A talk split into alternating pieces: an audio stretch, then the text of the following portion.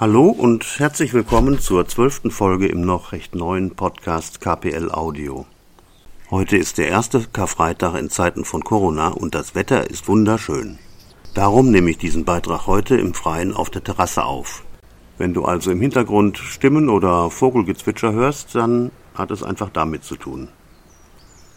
Es geht in dieser Folge um einen Berufsstand, der erst jüngst ganz in den Blickpunkt der Öffentlichkeit geraten ist. Es geht um Virologen.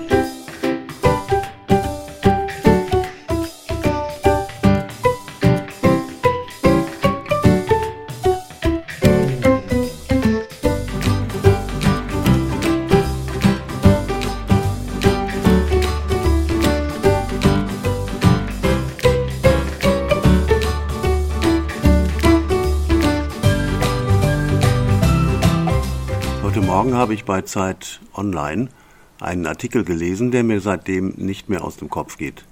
Die Zeit beschreibt eine Studie, die Hendrik Streeck, Direktor des Instituts für Virologie am Uniklinikum Bonn, mit Corona-Infizierten aus Heinsberg durchgeführt hat.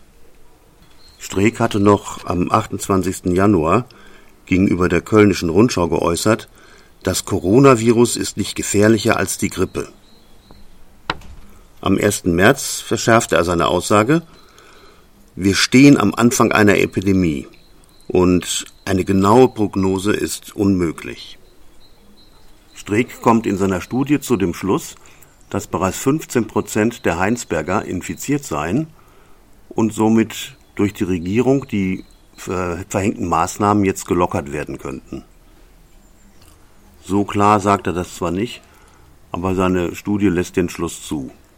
Er will der Politik die Entscheidung überlassen, was sie damit nun anstellt. Streecks Studie wurde massiv gepusht von dem PR-Unternehmen News Machine. Dieses wurde gegründet oder wird geführt zum einen von Michael Mons, der bekannt wurde, weil er mit dem verstorbenen FDP-Politiker Guido Westerwelle verpartnert war, und von Kai Diekmann. Der wiederum kennt sich als früherer Chefredakteur der Bildzeitung mit der Verbreitung von Halbwahrheiten und ähnlichen Ungenauigkeiten meiner Ansicht nach offenbar bestens aus. Niemand weiß im Moment wohl so recht genau, wer das Engagement von Diekmanns PR-Firma für die Studie von Streeck nun genau bezahlt. Welches Interesse dahinter steckt, lässt sich allerdings relativ schnell ergründen. Würde die Regierung nämlich die Kontakteinschränkungen lockern, käme dies der Wirtschaft auf direktem Wege zugute. Mal abgesehen davon, dass sich die Ergebnisse von Heinsberg wahrscheinlich nicht einfach so auf die ganze Bundesrepublik übertragen lassen, liefert die Studie auch hinsichtlich ihrer Methodik noch mehr Angriffspunkte. Und so übt denn auch der absolute Virologen-Superstar Christian Drosten von der Berliner Charité mehr oder weniger unverhohlen Kritik an den Rückschlüssen, die aus der Studie gezogen werden.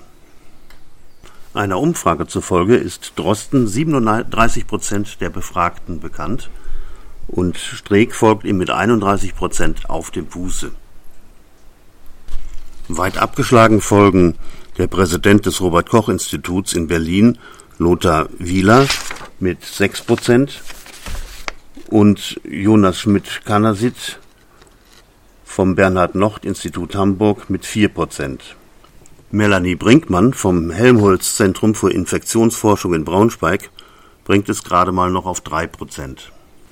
Während sich die Virologen-Popstars also uneinig sind, drängt sich eine weitere Frage auf.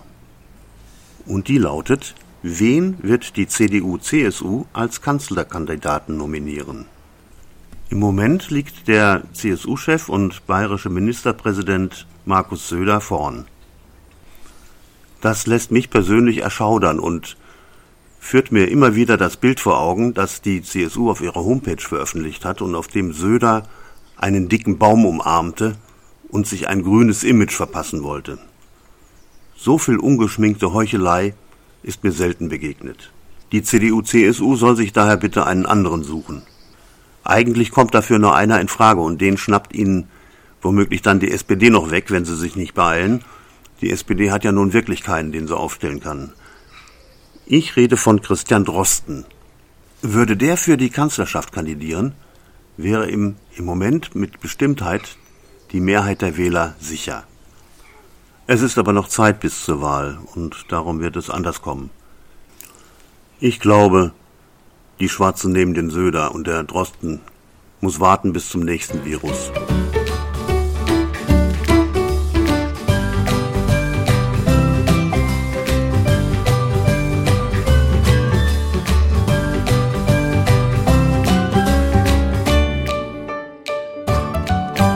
Schönen Tag noch.